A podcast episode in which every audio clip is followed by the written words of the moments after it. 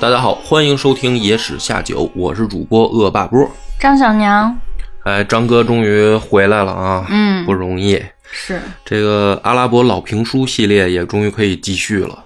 哦嗯，，这个系列其实本来没想做系列啊，但是没想到反响还不错。大家都惦记着。嗯，大家都还心心念念的说什么时候再讲下一个故事，你怎么没跟刘主任讲这个呢？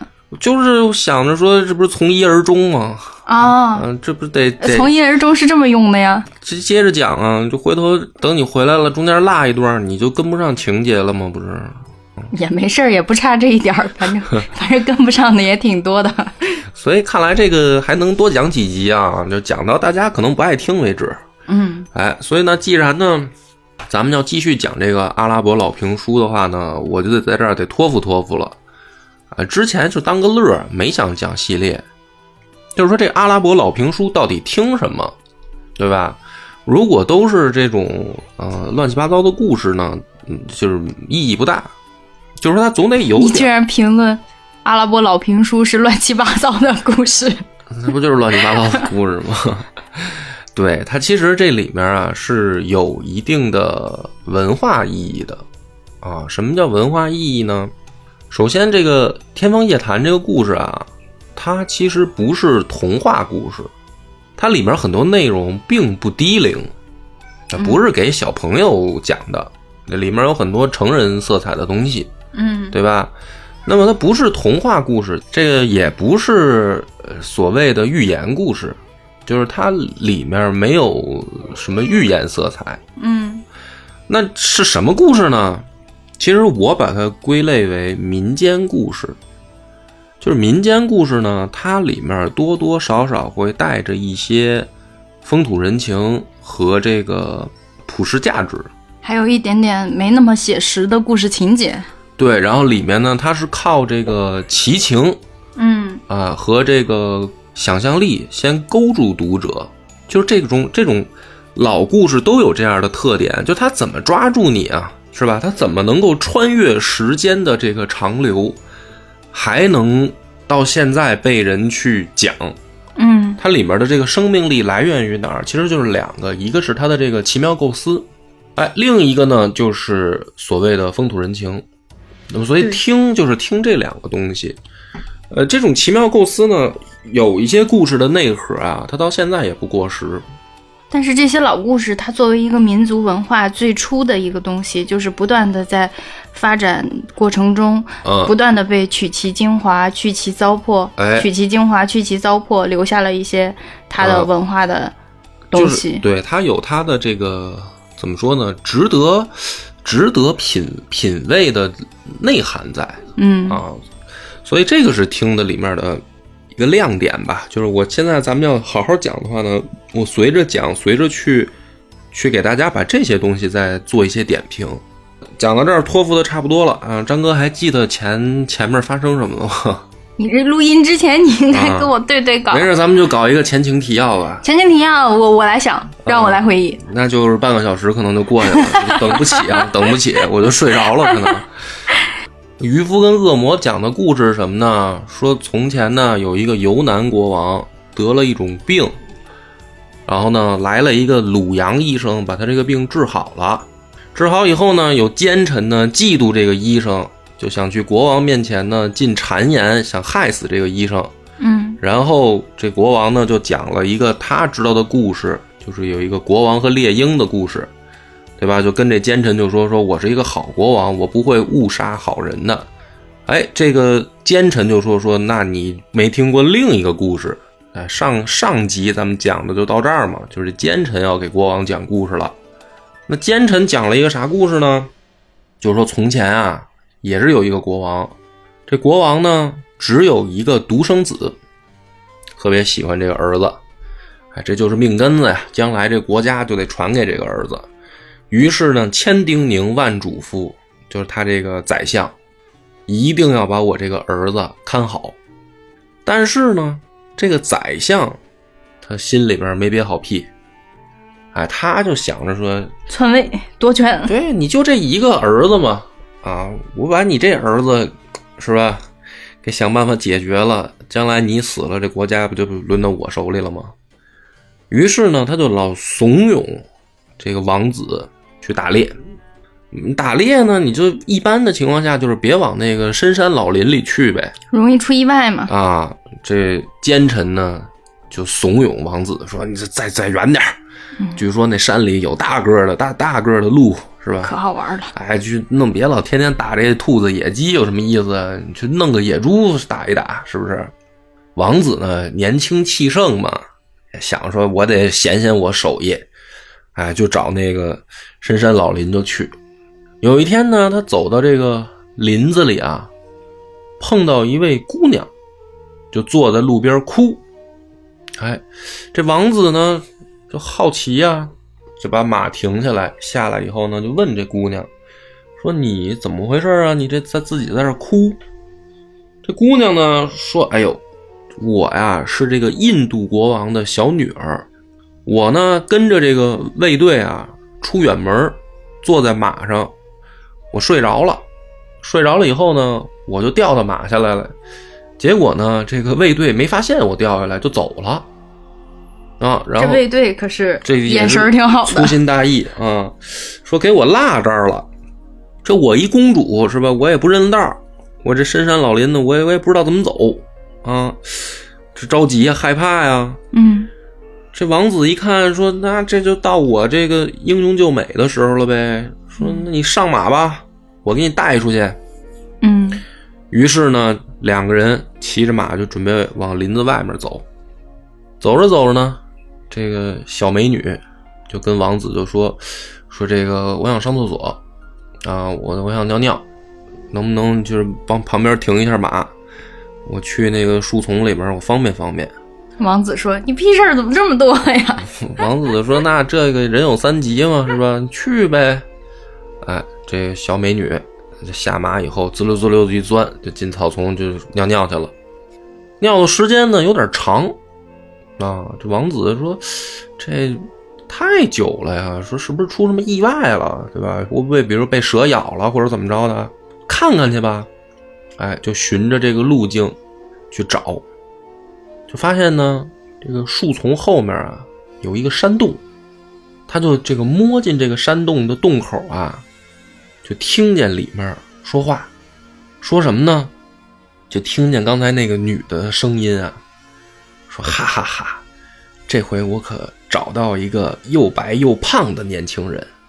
然后他是白骨精吗？啊，这个王子就好奇，就就偷偷的拿眼睛一看，这个美女啊，原来是一个食人妖。果然啊，然后呢，这个美女旁边这就不是美女了，这个食人妖旁边啊。围着一群小食人妖，啊，下一堆小崽儿。这帮小食人妖说：“太好了，妈妈，赶紧把它搬进来，这样就吃了它。”哎，你看这种故事啊，别看这个情节很简单，是不是跟咱们的那个画皮有异曲同工之妙？嗯，跟咱们那个《西游记》也有异曲，就是美女嘛，美女，结果其实是这个鬼，然后就要吃它。这王子呢就吓坏了，这就完了。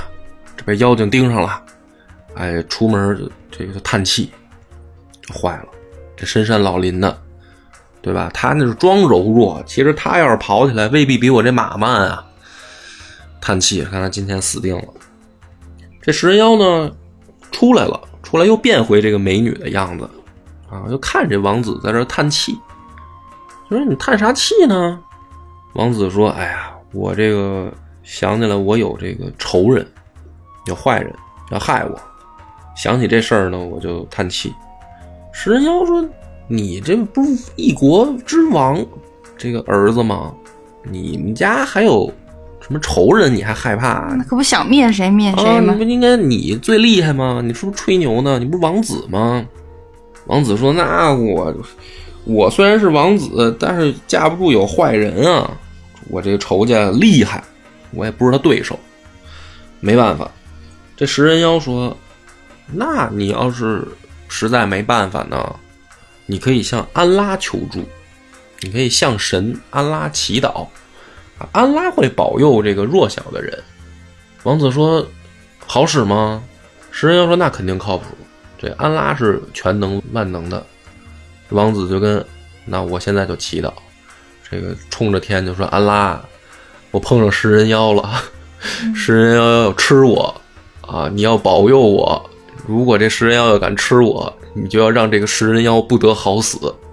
啊，这食人妖一听，好家伙，上当了。他不能心里默念吗？必须要读出来吗？必须得是告诉食人妖啊，对啊，说得让你听见啊！你要敢吃我，安拉就收拾你啊！我觉得这个王子就是他是有智慧的，但并不多。有智慧，对，他就是他就是想套这个食人妖的话，就是你怕什么嘛？其实就、嗯对吧？就是食人妖就说，其实我怕安拉嘛，你知道对，对吧？他说那行，那我就向安拉求助啊！食人妖呢一听这个，真的害怕了，就跑了。这王子回去以后，就把这事儿告诉他那个老爹了嘛。我今天碰上食人妖了。老爹说，这食人妖一般都是在这深山老林里啊。啊，这王子说，是啊，这不是咱这大宰相老怂恿我去出去往那个深的地儿走吗？国王一想就明白了，哈，合着这宰相没憋好屁嘛，哎，就把这宰相给杀了。哎，这故事到这儿呢，奸臣就跟这国王就说，说这故事告诉我们一个什么道理呢？什么道理呢？打猎不是好的爱好。就是少打猎是吧？这个故事告诉我们的道理是，要是有奸臣想害你，带你去玩儿，对他会不是他不是他会假装对你好，哎，就是你再相信的这个大臣，但是他心里想什么你不知道。其实我觉得这个奸臣讲这个故事，只要没讲好，容易给自己遮进去。啊，这国王呢，这一听呢，就说，那又能说明什么呢？这奸臣就说说，你想啊，鲁阳医生他能治好你的病，他既然能治好你的病，他有这种神奇的手段，那么他要想要你的命，是不是也轻而易举呢？就这人能耐大呀，嗯，他想救你，他能救你；他想害你呢。这国王一听说，哎，你要这么一说的话，好像也有点道理。其实大家听到这儿的时候呢，可能会纳闷儿，说这个故事一点逻辑都没有，对吧？是，啊，就是听着觉得怎么就乱七八糟的，这个讲到这儿也不讲个逻辑，怎么这国王他就想着就是说听这么奸臣讲这么一个破烂食人妖故事，就想把这救命恩人鲁阳医生给弄死呢？其实这里面它涉及了两个就是人性上的弱点，什么弱点呢？这是我的分析啊。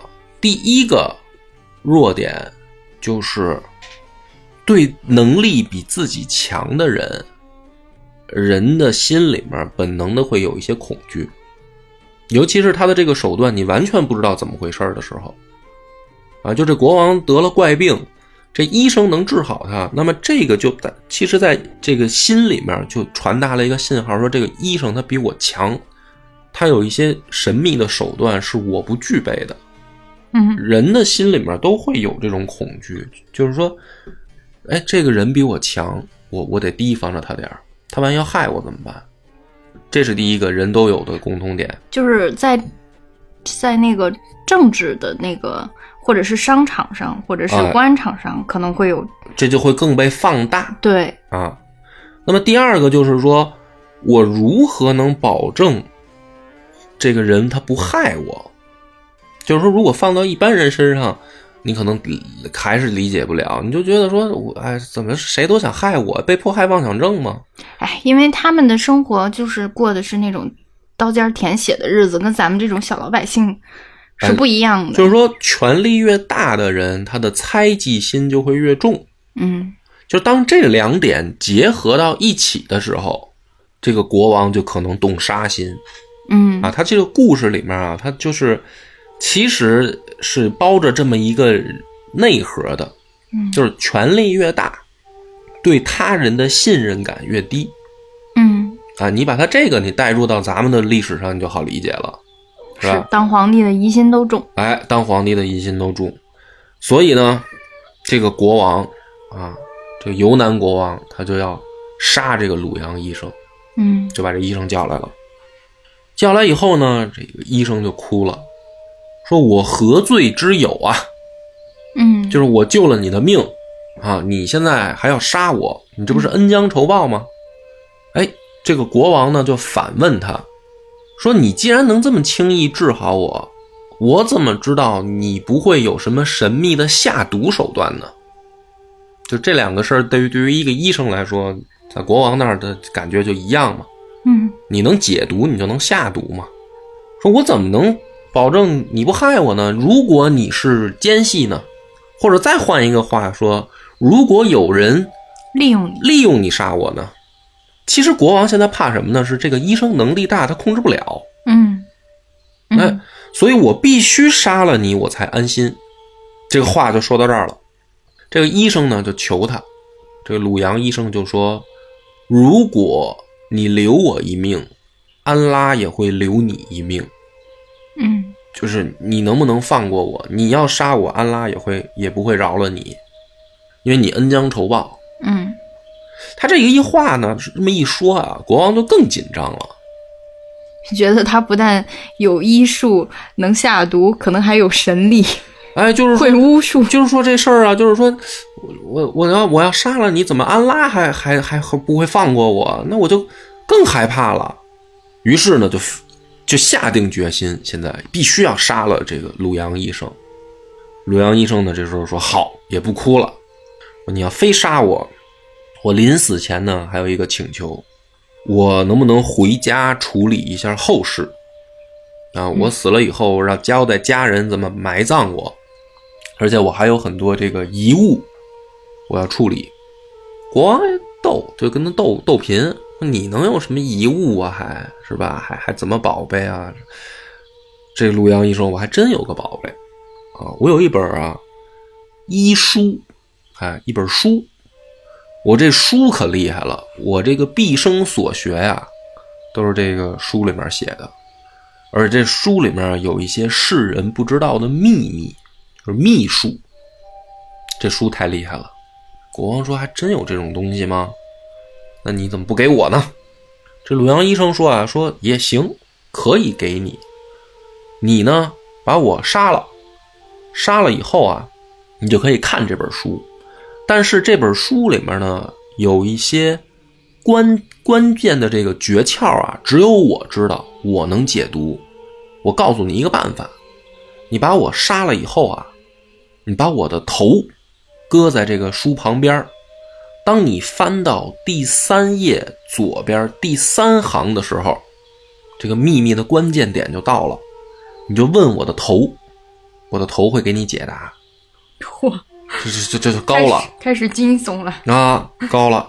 国王说：“你我把你头砍下来，你还能说话？这不是个人啊！啊，这么厉害吗？”这个时候呢，鲁阳说：“我。”我说到就做到，啊，肯定行。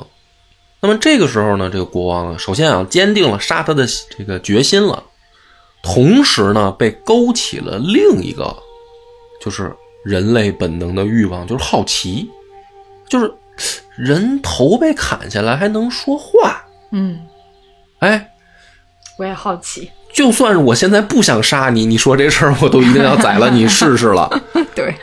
但是这个里面它还包含着一层意思，就是说什么呢？我把你砍的剩颗头，这应该是安全的。你琢磨这个感觉，就是把你从人变成非人，我的位置应该是安全的，所以这事儿可行。没有对他没有那个杀，哎，就对你杀对啊杀伤力了。对啊，你对我没有威胁了。嗯，哎，我就可以再听你说话了。我现在为什么不听你说？就是你怎么辩解我都不听了，因为我我觉得我不安全。对，当我觉得我绝对安全的时候，你就可以说话了。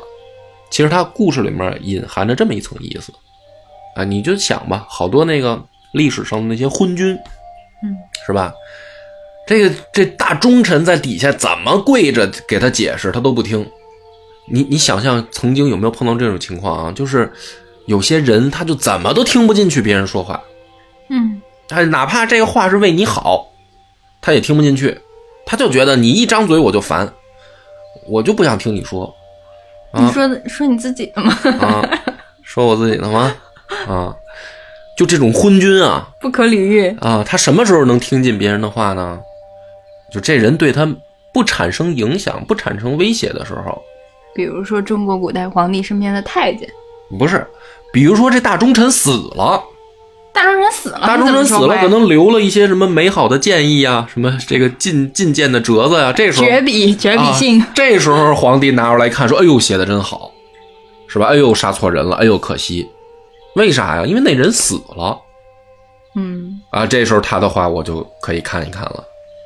这个国王就这德行，他就说：那行，那我咱说好了啊，我我杀了你，然后我看你这本书，你给我讲这秘密是什么。第二天呢，这个鲁阳医生真的回来了，而且真的带着书。”带着书呢死，心眼儿呢，还不趁着这个黄金时间赶紧跑，黄金窗口期。哎，对呀、这鲁阳医生傻吗？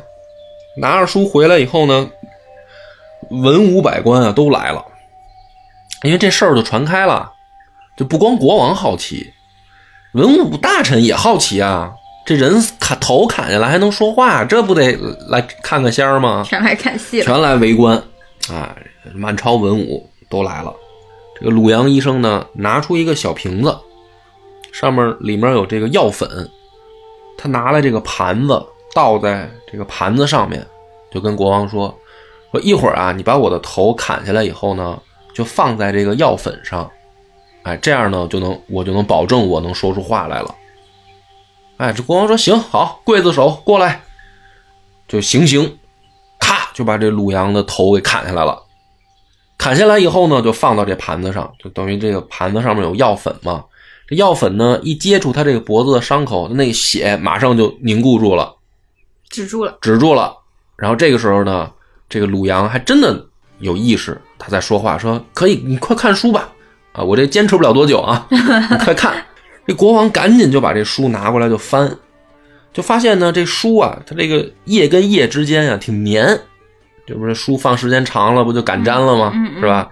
这国王呢就蘸着唾沫把这拧开，前三页碾开就看看前三页嘛。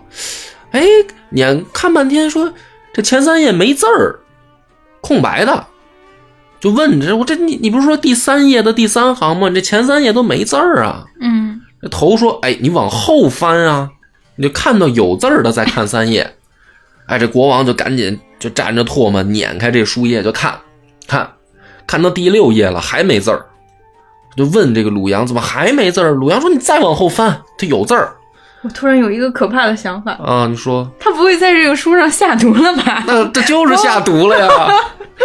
这国王看到第九页的时候就毒发了，就毒死了。哦，这鲁阳呢，就是等于瞑目之前，哈哈哈就说：“我早就跟你说过，你留我一命，安拉也会饶你一命。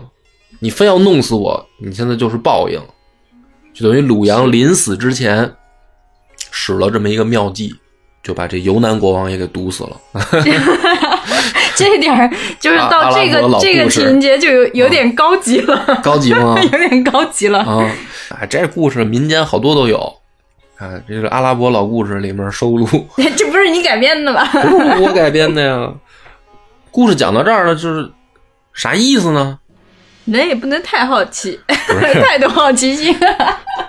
哎，这当然也是，你可以这么解读啊，这个大家自己品啊。但是呢，这个渔夫就跟恶魔说，就回到这个故事外，这不是渔夫给恶魔讲的吗？嗯啥意思呢？就是你要饶我一命，安拉也会饶你一命，嗯但你呢，偏偏就要跟我使坏，嗯所以呢，你现在回皮儿里了吗？嗯对不起了，我就不会再把再把你放出来了嗯啊，因为之前给过你机会，嗯对吧？他是这么个意思，就是说你要办坏事儿，你早晚自己也得折跟头，玩线了，玩线了嘛，就是。于是呢，这个渔夫呢就准备把这个瓶子扔回海里，哎，这恶魔就害怕了，他就求说：“这个大哥、大爷，你能不能不给我扔回去？我向安拉发誓，只要你放我出来，我绝对不会再害你了。”这渔夫啊，其实善良的人呢，耳根子都软。这个恶魔在这儿死说活说的求他吧，就动了恻隐之心了。说你你保证啊，你跟安拉发誓不会害我的话，行，那我再相信你一次。哎，就把这个瓶盖又打开了。哎，没想到吧？是不是没想到？又打开了，恶魔哗就又出来了。恶魔一出来，一脚就把这皮儿踢海里了。渔夫心里咯噔一下，说这渔夫完全没有应对之策的就把这个恶魔给放出来啊，了。说这恶魔要反悔怎么办啊？是不是？这回皮儿也是掉海里了。魔恶魔呢就哈哈大笑，是吧？你放心，既然跟阿兰发过誓，我就会遵守诺言，我会让你享尽人间的这个荣华富贵。嚯，还是出来报恩的这个恶魔。发过誓嘛，发过誓，因为他在瓶儿里他求渔夫的时候就说说，你只要放我出来啊，我就让你过好日子啊，我让你挺重信守诺的。啊，这不就渔夫就说那那行吧，那这怎么着？怎么给我变点财宝出来啊？还是怎么着？这个恶魔说：“我让你开开眼界吧，跟我来。”这个架起云啊，就带着这个渔夫，来到了一个四面环山的湖泊，就按下云头。渔夫说：“这哪儿呢？金银财宝在哪儿呢？”这恶魔说：“你往这个湖里啊撒网，一网下去啊，就捞上来四条鱼。四条什么鱼呢？有白色的，有蓝色的，有红色的，有黄色的，四种颜色的鱼。哎，这渔夫没见过，这新鲜海儿哈，这这这什么色儿都有，这狐狸。哎，这好玩儿。恶魔说呢，不光好玩儿，你把这四条鱼啊拿去献给国王，他会奖赏你，而且呢，我保证你今后啊来这儿每天都能捞上来鱼。就是你之前怎么把我把我这皮儿捞上来的？嗯？因为你你出去捕鱼不一定每次都能打捞上来鱼嘛，嗯，是吧？啊，我就能保证以后你吃喝不愁，你就每天都能捞上来这个彩色鱼。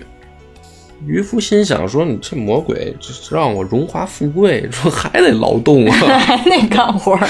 还得捞啊，是不是？”恶魔说：“授人以鱼不如授人以渔。哎，对，你看这恶魔很很很有还挺有思想很有思想是吧？这故事没完没完，不是这意思。这恶魔呢，说到这儿说，你只要按照我说的做，你一定会想到人间的富贵啊！但是你现在肯定是理解不了了，但是你就就听我的没错啊。于是呢，这恶魔就把这个大地啊扒开一道缝儿，他呲溜一钻，他就走了，这地呢又合上了。这渔夫一看说恶魔走了，那嗯，他说把这鱼献给国王，那应该没毛病，献呗，反正这每天能来这儿捞鱼也挺好，就带着这四条彩色鱼呢，就去王宫。这个国王呢，哎，收到这个彩色鱼啊，也很新鲜啊，这什么色儿都有，挺好啊。说，哎，就把这大宰相就叫来了，说赶紧把这鱼啊拿去后厨，啊，交给咱们这个希腊来的这个厨娘，这是外国厨娘，给给咱给我弄点这高级料理，就拿这鱼试试，看看能不能做出一些这个新奇的菜品啊。刺身，啊，就是等于外国来的这个厨娘会念经嘛，是不是？赶紧快快快快让我品尝一下，并且呢，让这个宰相啊赏赐老渔夫四百迪纳尔，就给了他四百金币。嗯，哎，老渔夫一想，这干得过，是不是？这魔鬼诚不欺我呀！拿着钱呢，高高兴兴的就走了。这个这边呢，这镜头一转啊，这鱼呢拿到厨房，啊，这厨娘呢就心想说：“嗨，做呗，这鱼还能怎么做呀？”把锅架出来，准备煎鱼。煎着煎着呢，这个鱼啊一面已经煎熟了，正准备翻面的时候，这时候呢就看这墙啊，厨房这墙，啪就裂一道缝儿。从这缝儿里呢，走出来一个窈窕美女。哎，这美女啊，戴着这个蓝色的头巾，长得也好看，穿金戴银。一出来，这厨娘就吓坏了，这就从墙里蹦出来了。更吓人的这一幕是，这个美女啊，就对着这锅里的这个鱼说话，说你们还遵守诺言吗？这时候这锅里这四条鱼啊，都一半都煎熟了。四个鱼抬头看着这美女说：“遵守，遵守。”这鱼说话了，这厨娘一下就吓晕了。这不就是见了鬼了吗？还是吓晕了。等他再醒过来的时候呢，就看见这个锅里的鱼啊，都已经糊了，都烧焦了。姑娘，这是厨娘吓坏了，完了，没法交代了。这没法交代啊，是吧？一会儿这个宰相就该给国王端过去了。我这四条鱼煎糊了，我这我这工作肯定是保不住了。再说我这理由也不好找啊。我说这墙里跳出来一大姑娘，跟这鱼说话，谁信呢？然后我吓晕了，你这谁信啊？哎，宰相就信了。宰相说：“我也遇到过，还有这事儿。”说说那个这样啊，我呢相信你，但是呢，咱们呢得讲究一个证据。我再给你一次机会，我再请这渔夫带四条鱼来。这回呢，我在这儿看。我估摸着宰相可能是心里边想说，这个跳出来一大姑娘，那先把那姑娘拿走，我得看看姑，我得看看姑娘啊，是不是？哎，于是呢，这宰相啊也没跟国王说，就赶紧把渔夫叫回来，说我我这个这边啊急需啊，我我这量量不量大，我这要的货多，你再给我弄四条来，啊，我还给你四百迪纳尔。哎，这魔鬼诚不欺他呀！这老渔夫一想，你看这这生意好弄啊啊！我我干我这再去弄四条呗，那湖里多的是吗？上货去了。又又打四条回来，就交给宰相。这宰相呢，又拿去找这个厨娘，说这回我在这儿看着你煎。这厨娘说好吧，他就又又把这锅架起来，把这鱼放上煎。因为煎的一面熟了以后，准备翻面的时候，这墙咔又裂开了。哎，大美女又跳出来了，还是那个词儿，对着这鱼说：“你们还遵守诺言吗？”这四个鱼就抬头遵守遵守。这宰相也看见了，这回啊，这姑娘说完呢，就就回墙里了，啊，这鱼就糊了。哟，这宰相说：“这是小神仙啊，啊，这是怎么什么原理？这里面有什么奥秘？怎么办呢？这个，他就去，再再来一遍。他就去告诉国王了。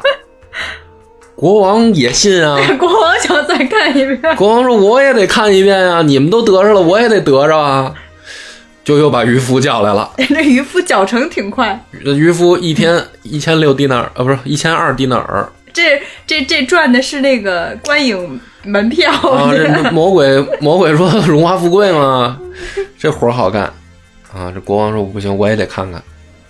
啊，如出一辙呀，就是等于又是还是同样的情景，把，这墙咔裂开，啊，跳出来一人，还问这鱼：“你们信守诺言吗？”这鱼说：“信守，信守。”啊，然后这鱼糊了，人回墙里。嗯，国王也看见了，国王说：“这有点意思啊。”得把爱妃叫来看一遍。全城的人 是不是每个人都得看？没有，国王说不对，说这事儿的，咱们得把渔夫叫来了，嗯啊，得问问这鱼是哪儿来的，对不对啊？嗯这症结在这儿呢，怎么煎别的鱼它没有这奇景，它煎这渔夫弄来的这个彩色鱼，它就出这奇景呢？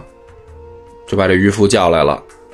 渔夫说：“这个我打那个打鱼的湖，离这儿就是半个小时的这个差不多路程，就在城外啊，有一个四面环山的一个湖，我就在那儿打的，打完我就进城就给你了。”国王带着人说：“那咱们去那湖看看。”就跟着这个渔夫来到这湖了。哎，这湖里真是啊，就好多那个彩色鱼在里面，肉眼可见啊。这国王就好奇了，他就问手下这些这个随从啊、大臣啊，说：“咱们国家城外有这么一湖，怎么现在才知道呢？你们谁来过呀？怎么之前这么多年，对吧，都没人发现这么一个奇景呢？”这手下的人说：“都没来过，啊，都没来过。这个湖好像是凭空出现的。”哎呦，这国王就好奇了，这事儿不一般啊！啊，我这个国境之内有这么一个妙处，之前都没人知道，这里面有秘密，对吧？这而且这鱼这么奇怪，你煎它就跑出来，这个跑出来人从墙里边跑出来，这里边一定有秘密。说这样，回去取东西，安营扎寨在这儿，我要弄清楚这个湖的秘密。当天晚上呢，这国王就把老宰相叫来了，说：“老爱卿啊，我要夜探这个野湖，我今天晚上就出发，我不弄明白了，我不回来。哎，你呢就在这等我，啊，消息呢不要散露，不要告诉大家我我去这个探秘去了。”老宰相说：“啊，你去吧，我给你守着。”国王呢乔装打扮，连夜出发。哎，就是绕沿着这个湖岸啊，就往深处走。这湖特别大啊，国王就出发了，走到天亮，什么人都没见着啊。这湖一望无垠啊，大湖。又走了一天一夜，所以第三天的这个白天了嘛。哎，这国王啊，影影绰绰的看见前面有一座黑色玄武岩的这个宫殿。就在这个湖岸边有一大宫殿。国王一看，说：“这这里面应该是秘密所在了，我得找人打听这个湖是怎么回事啊，是吧？”他就进这个宫殿。这个宫殿里面啊，富丽堂皇，中间有这个喷泉，喷泉两边呢还有这个金子的这个大狮子，四个大狮子雕像蹲在这个喷泉周围。这里面一看就是皇帝级别的这种宫殿，国王待遇啊，不是这种小门小户。嗯，但是呢，很奇怪，这宫殿里啊没人，空空荡荡的啊，就有好多小鸟在里面飞，但是没人。哟，这国王一看说：“这有点意思啊，这从来没听这个有人报告过有这么个宫殿的存在，那我就进去转转吧。”走着走着啊，就听到隐隐约约的这个叹气声，就从宫殿深处传来。哎，这国王呢，顺着声音啊，就往这个宫殿的大殿里走。进去以后呢，就看见这个大殿上啊，有一个王座，这座位上坐着一个人，这他就是这个人在这叹气呢。这个国王呢，炸着胆子就走过去了。就问这个人说：“你好，Hello 啊，说这个你是谁呀？怎么坐在这儿叹气啊？坐在这儿的人呢？抬眼一看啊，来陌生人了。说哟，你能找到这儿，有点意思啊。有缘人啊，有缘人。说这个小伙子，这国王就问说：小伙子，因为这年他一看这个年轻人啊。”相貌英英俊，身上穿着这个绣金边的这个丝袍，就说：“小伙子，你是什么人啊？”这个青年说：“我是这个国家的国王，就是我这儿也是一国家，我说这儿国王。”说：“那你为什么坐在这儿叹气呢？”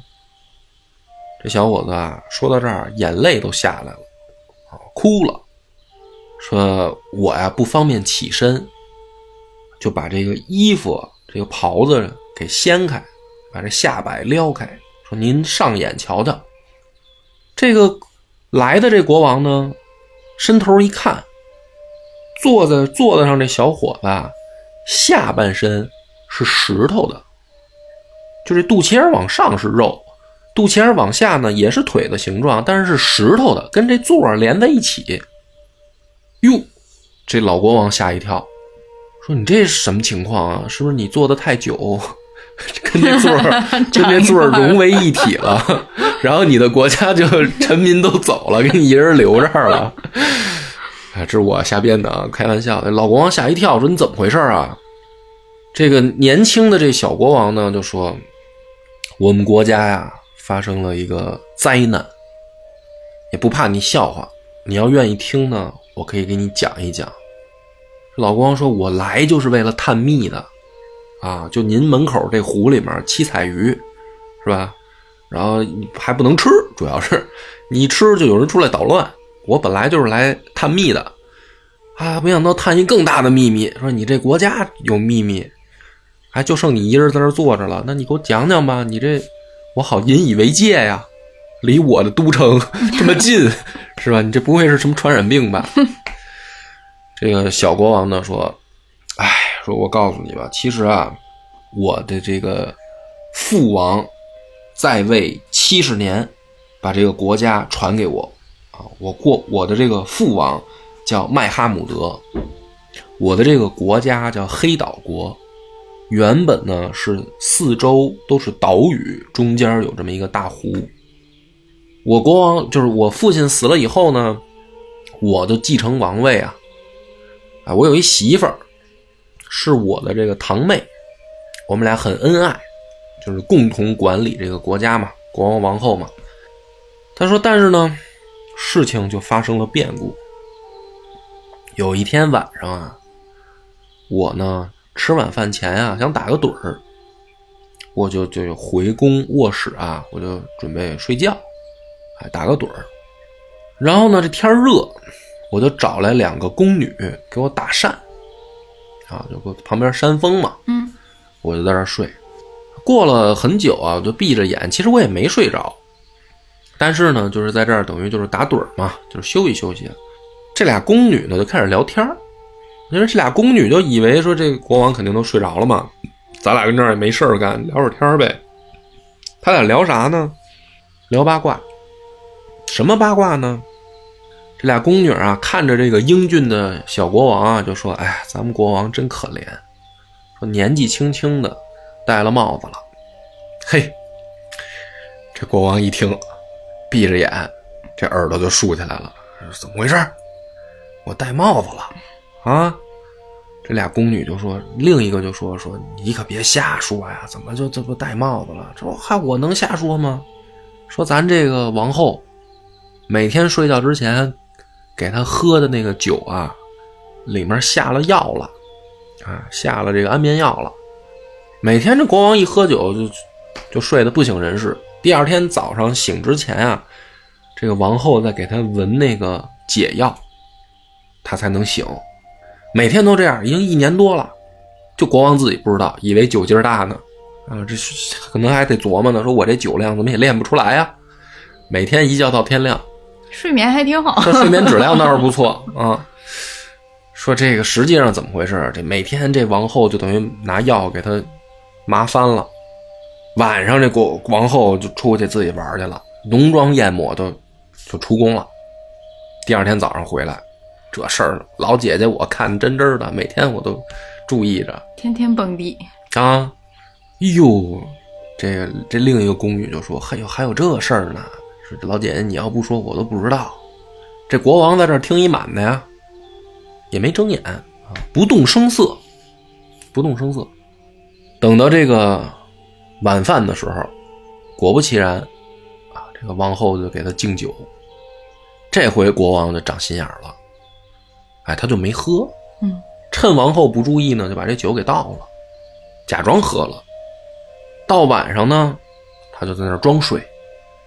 这王后一看，哎，是吧？一看这国王又睡着了，就开始化妆，哎，捯饬的，是吧？穿上这个好的这个裙子，画着红嘴唇什么的都弄好了，就出门了。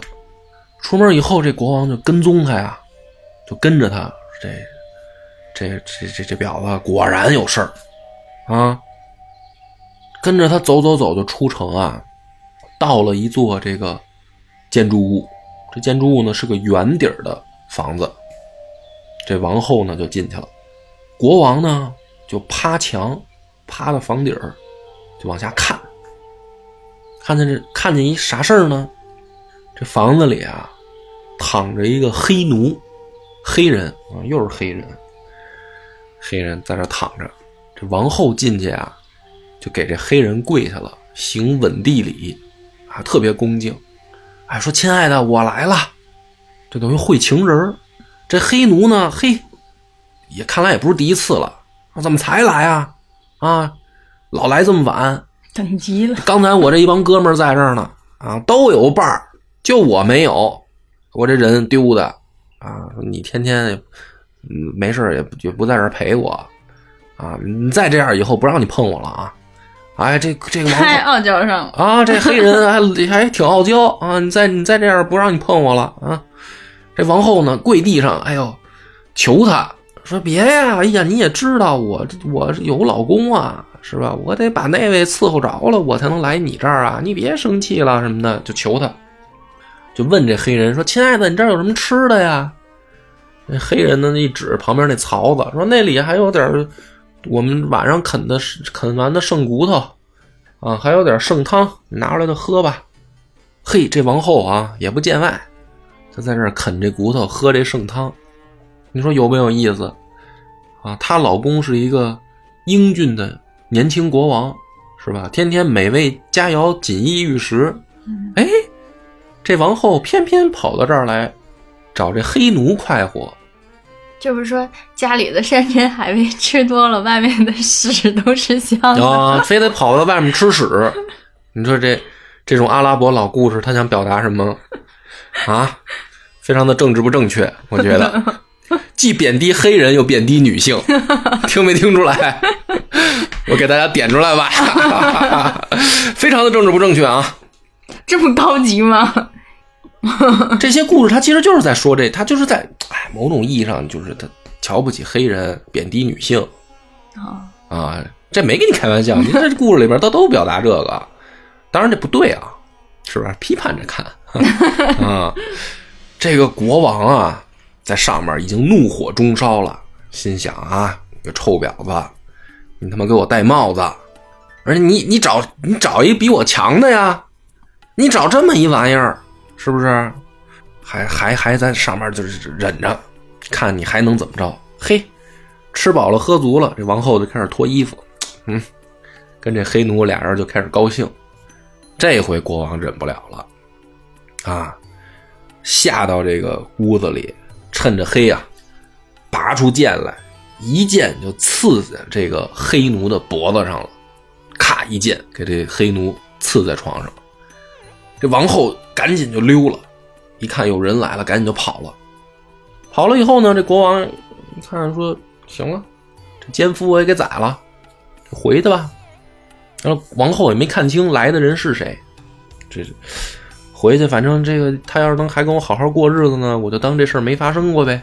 国王啊，国王就心那我这丢不起这么大，我丢不起这人啊！你这事儿传出去，我可以废后呀，废后再立一个。看来还是挺爱他这个王后的嘛。看来这王后也是真漂亮，是不是？哦、好吧，啊，真情原来在这儿呢。真是，嗯，反正就回皇宫以后啊，当天晚上这国王就倒头就睡，这王后也没来，以为他在宫里睡觉呢嘛。第二天早上夫妻俩见面，嘿，这王后啊穿一身校服，啊穿孝，这国王呢心里面明白，面上得装不知道。说您这是替谁穿校服呢？王后还撒谎说我妈死了，啊，我伤心，我给我妈守孝呢，啊，撒谎。国王心说：嘿，好，你愿意撒就撒呗，反正我给这黑奴已经杀了嘛，是不是？你还能伤心多长时间呀？还说那就随你吧，啊，穿就穿吧。就这么着，这王后啊，穿了一年，就这一年，她就穿着这校服。就爱这黑奴，爱成这样，就爱成这样。这一年过去呢，这王后说：“我想在这个咱们宫里啊，修一个小房子。”国王说：“那你想修就修呗，是不是？修个房子不是什么大事儿。”修完了，差点没给这国王气死。修一圆底小房子，就跟那黑奴偷情那个房子一模一样，一比一复刻，在宫殿里盖一个。天天呢，这王后啊，就去这小房子里待着。这国王生气啊，就进去偷看他干嘛呢？在这里，这一看更生气了。他以为给这黑奴杀了，其实这黑奴没死，刺穿了脖子还没死。啊、刺穿脖子，但是没死。但是没死呢，是属于重伤，就等于半死不活的躺在这儿。高位截瘫啊！这个王后呢，给这黑奴带到这儿养伤来了。嘿，所以每天都来，哎，还伺候这黑奴啊。这国王一看，这心里面受不了了。但是呢，这这个黑奴已经半死不活了，想着说，等他死了，这事儿也就了了呗。就这么着啊，又过两年，这黑奴还没死，这王后天天都来啊，这校服也不离身儿这国王真受不了了，说你这什么时候是一战啊？有一天干脆就进这个房子了，说我我亲爱的王后，您这个什么时候是个头啊？这王后就吓坏了，说你你怎么知道这个这儿这个黑奴的事儿啊？我不傻吧？两年了，我觉得这王后也是有点太心太大了，真是把别人都当傻子吗？突然明白了，说是不是你把我的这个爱人刺伤的？得摊牌了。摊牌了，不装了。国王说：“那肯定就是我呀，啊，还能是谁呀？说我不但啊要杀他，今天啊连你啊两个凑一对儿，你们俩都去死吧！”国王就准备拔剑啊要砍。这个时候，这个王后开始念咒，开始念咒语发功了。这一发功可不得了，没想到啊，这个王后有法力。她这个什么法力呢？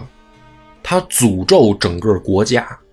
就是王国王要杀她的时候，这个王王后突然诅诅咒整个国家，于是这个国家呢，四面的这个岛哗就升起来，变成了四座大山，啊，就是渔夫来的时候，这周围不是四座大山吗？嗯，是这个四座岛变的，这个国家里面所有的人民就变成了鱼，就都到那个湖里了，啊，为什么四个色呢？是因为这个国家呢有基督徒。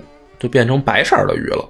啊，不是有基督徒变成蓝色的鱼，有这个伊斯兰教徒就变成白色的了，哎，有那个犹太教徒就变成黄色的，然后还有拜火教徒就变成红色的，就这四个色的鱼是怎怎么来的？就是这个四个信仰的，哎，你看这个也是风土人情，嗯，是吧？嗯，哎，没有佛教徒，而且我特别意外。其实我读到这儿的时候，我我特别意外，因为我没想到拜火教徒有在他们那儿有这么高的地位，就是在我四大教之一了啊，就就是我弄一拜火教还在这儿。拜火教你知道是什么吗？就是咱金庸里面《倚天屠龙记》里面那明教，那那个呀，那就是拜火教啊，四个教圣火令那个啊，就圣火令那个啊。国王呢被诅咒以后，就下半身就变成那个石头了。这个妖妇啊还不满意，每天呢照顾完黑奴，就来到这个国王这儿，他把这个国王弄在这个座上，嗯，然后每天来抽他一百鞭子，来解恨。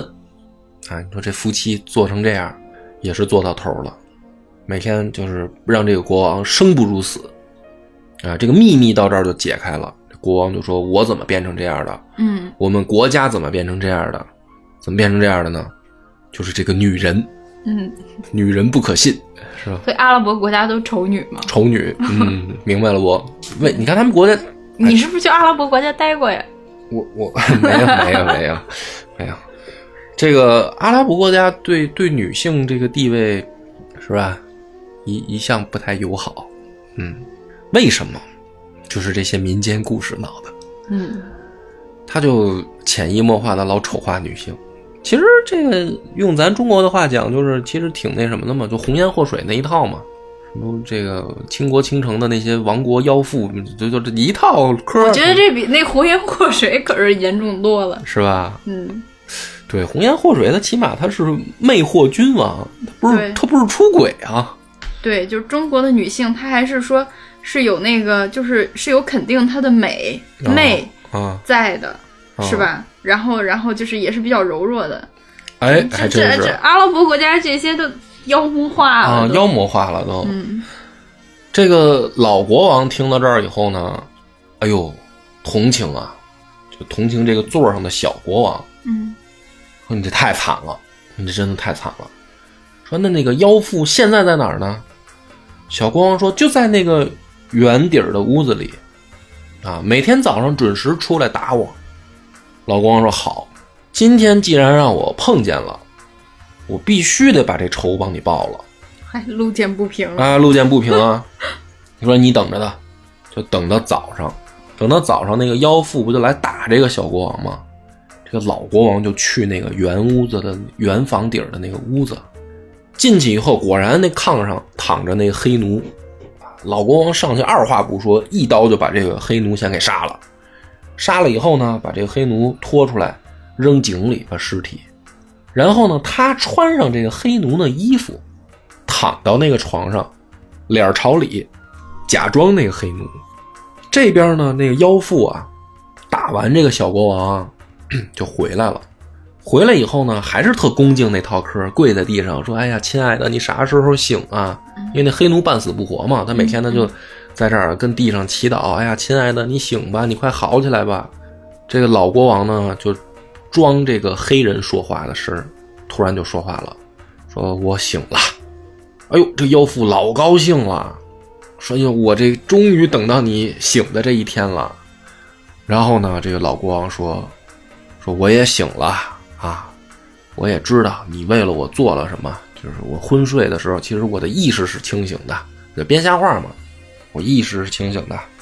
现在我也醒了，为了减轻我的罪业啊，你去把这个国王和这个国家的子民啊都放了吧。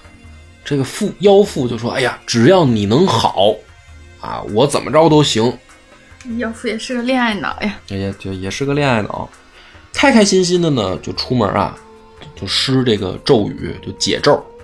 哎，这个小国王呢，跟这个国家的这个子民就都变回正常了。变回正常了以后呢，这个妇人特别高兴啊，就跑回来准备跟这个黑奴，是吧，再续前缘啊。看你醒了，是吧？咱们是不是开心开心啊？这黑奴说：“哎呀，你离我近点啊，你过来呀。”过来，哎，你过来呀！这个妖妇准备上去，刚要抱这个黑奴的时候，这个老国王翻身一剑，就刺进这个妖妇的胸口，就把这个妖妇斩为两截。杀了以后呢，这个老国王去找这个小国王，说：“这个小伙子，我替你报仇了。我呀，跟你有缘。你别看我这么大岁数了，其实我也是一国之君。”我那儿也有一国家，而且呢，我没孩子，就我这国家没继承人，嗯，是吧？哎，咱俩这么大缘分，你愿不愿意认我当这个干爹呀？将来我死了，我把我那个国家就传给你，这大便宜捡的啊！这个小国王一听，那我乐意啊，是不是？认爷爷都行啊，是不是？反正我爹也死了啊，我给你当儿子呗。您那国家在哪儿啊？老国王说：“嗨，不远，就半个小时路程啊，离你这儿，就是那个哪儿哪儿哪儿嘛。”小国王说：“大哥，你别闹了，我国家就老大了。不是，不是大的问题。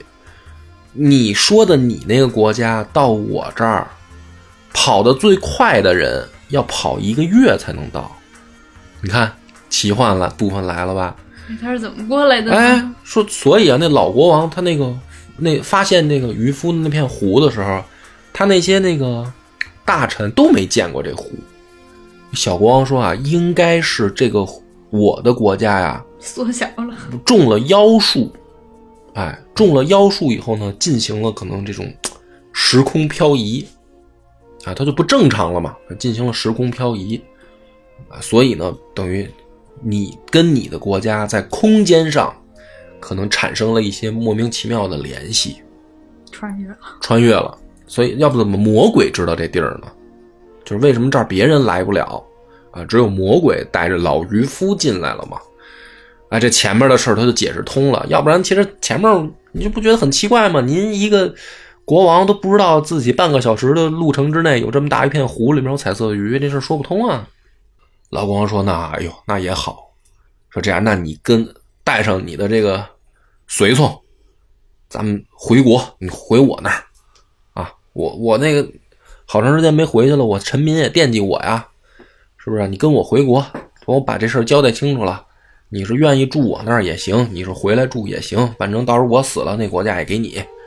哎，这爷儿俩高高兴兴的收拾行装，启程出发回城。回去以后呢，这老国王就把这事儿跟宰相一说。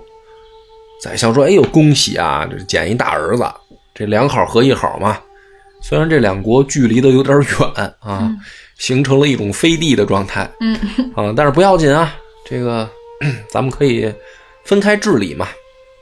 这个于是呢，他们就决定把这个宰相派去这个小国王那儿当摄政王，就是替他替小国王管理那个黑岛国。嗯，小国王呢就留在京城，啊，就等着继承老国王这国位、国王位嘛。哎，这么一个挺好的结果。这小国王呢，他就问，问一事儿，说是当时你是怎么找到我的国家的呀？啊，就是怎么时空穿越的嘛？因为他不知道渔夫那些事儿嘛。嗯，哎，老国王就一讲，说我啊，这有一个渔夫给我献鱼，是吧？他这鱼一煎呢，就就出出怪事儿，我就跟着这渔夫才发现了你的国家。哎，这小国王说，哎呦，那其实咱们。再往上一倒，这个渔夫也是我的恩人啊，嗯，是吧？你是我直接的恩人，但咱俩现在变爷俩了嘛，啊，那这渔夫我也得感谢啊，你把这个渔夫叫来吧。啊，这老国王呢就把这渔夫也叫来，说这个渔夫怎么报答你啊？说那个你家里还有什么人啊？能不有没有能当官的呀？就给你封官呗。老渔夫说，我呢有一个儿子，两个闺女，嗯，还有我老伴儿。这个大小国王说：“你老伴儿就算了啊，你这不俩闺女吗？这样，大闺女老国王得着，小闺女这小国王得着。大闺女哭死了。你你这你说的什么话啊？什么话？姐妹俩，一个嫁给了爹，一个嫁给了儿子。嫁给儿子啊，儿子呢就变成这个大司库，哎，就是财政大臣，这等于一家富贵。老头呢？”这老渔夫啊，就这么着，哎，就荣华富贵了。这个魔鬼啊，其实就是等于安排了他这么一个命运，嗯，啊，就是没有骗他，不是要靠打鱼为生 啊。这故事到这儿呢，就是这故事讲到这儿的时候啊，嗯，哎，已经第九天了，还还记得这个大扎小扎给这个舍赫雅尔讲故事这事儿是吧？第九天了。国王说：“哎呦，太好了，这故事越讲越精彩，越讲越 老精彩了啊！这这这这这这都什么事儿啊？这都出轨什么戴帽子的事儿，太好听了。大家说这个还不够色情，这个故事差差多了。下一个故事那才真正是限制级的。这国王还没死了吗？还没没，九天九夜该熬死了吧？不行不行，得熬着。”得熬着，跟安拉发誓，我绝对得听完 啊！说又下一个故事比这个还还奇幻吗？大家说那肯定的呀，下一个跟这跟下一个一比，这就是小儿科级的。哟，那你接着讲啊！这下一个故事呢，发生在这个哈伦拉希德哈里发时代，就这个巴格达城，哎，有一个脚夫。有一个老光棍脚夫，脚夫是干嘛的呢？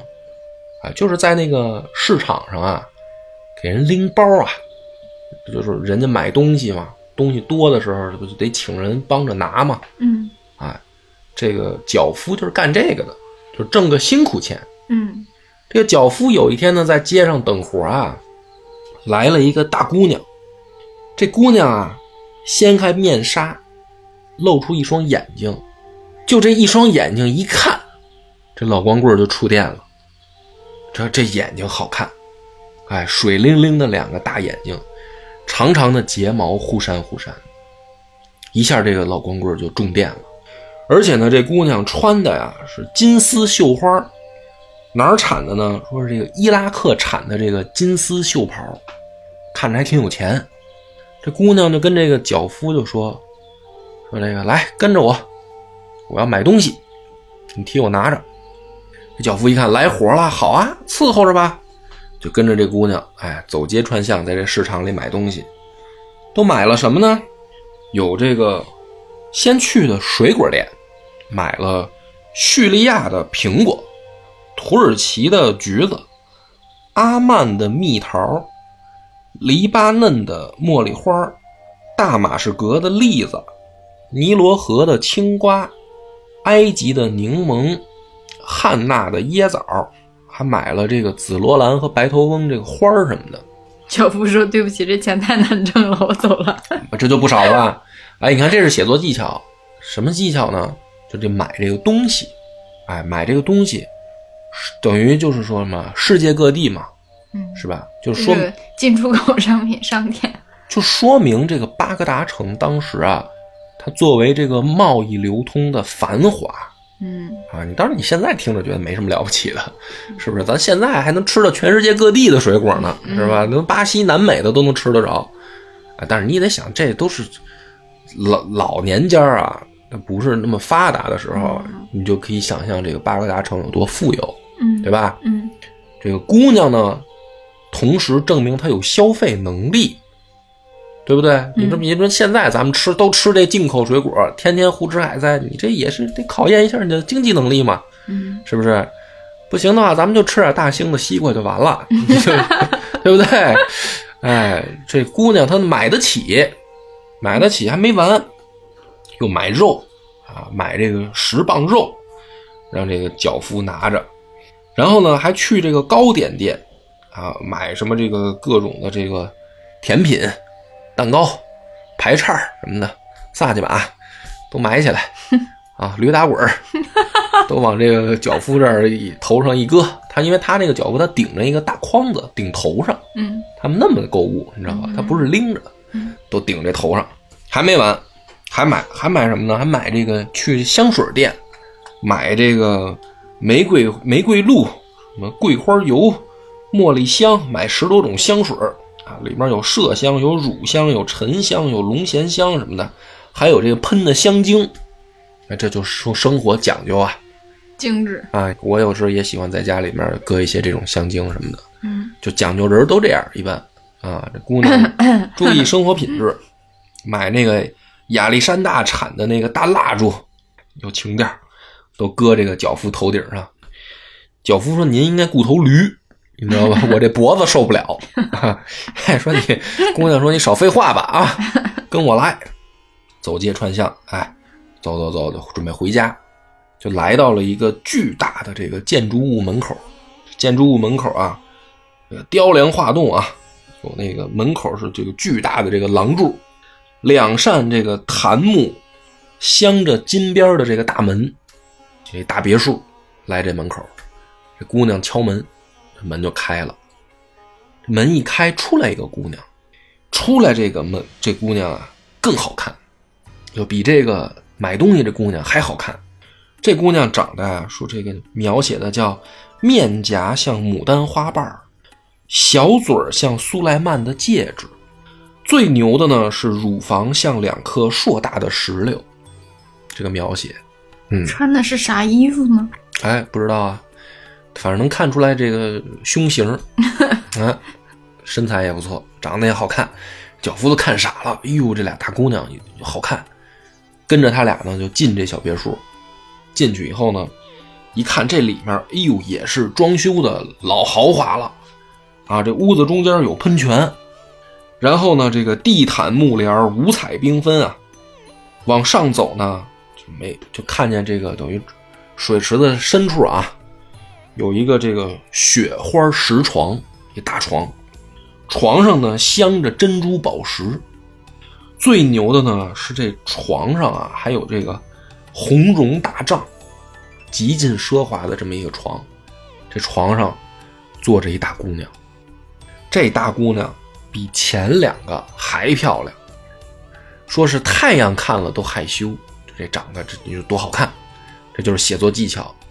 这个写作叫技巧叫什么？叫层层铺垫，你明白吧？这个故事啊，你看他别看它是老故事，他这个讲的很精巧，对吧？一个脚夫的视角，哎，先在菜市场上，哎，来这么一美女，这都都买这个进口大牌，买一堆，想你就你这这时候你就得想，这姑娘得什么来路？她得多有钱，嗯，对吧？来到这别墅，哎呦，这看看门的都这么漂亮，结果这俩。啊，还不是这个主人，这主人他在上面坐着呢，啊，你就想这仨人多好看。那么就有一个问题，这仨姑娘是干嘛的呢？哎，这脚夫的视角呢，就看这整个房子啊，就他们仨，没男人，哎，就他们仨在这大屋子里面，这脚夫就好奇了，就问说：“这个家里没人吗？”这时候这姑娘呢，给他两蒂纳尔，给他俩金币，说：“行了，你的任务完成了，你就帮我拎包了嘛，你可以走了。”这脚夫这时候就动心思了，那不能走啊！你家没男人，你家没男人都不方便啊，是不是？就跟这姑娘就说说，要不我留下来给你，给你们家打工吧。哎，你们三个姑娘，你好多家务活是吧？对，出出去进来的也不方便，是不是？我一大男人，我能帮好多忙啊。那仨姑娘呢，还想说我们姑娘家呀，有一些秘密，哎，不方便外人知道。说你来我这儿，你是那个能保守秘密的人吗？你嘴严吗？嗯。你嘴要不严，我们这好多事儿不能传出去啊！这教夫就说：“我跟安拉发誓，我这个嘴老严了，我就别的本事没有，我就能保密。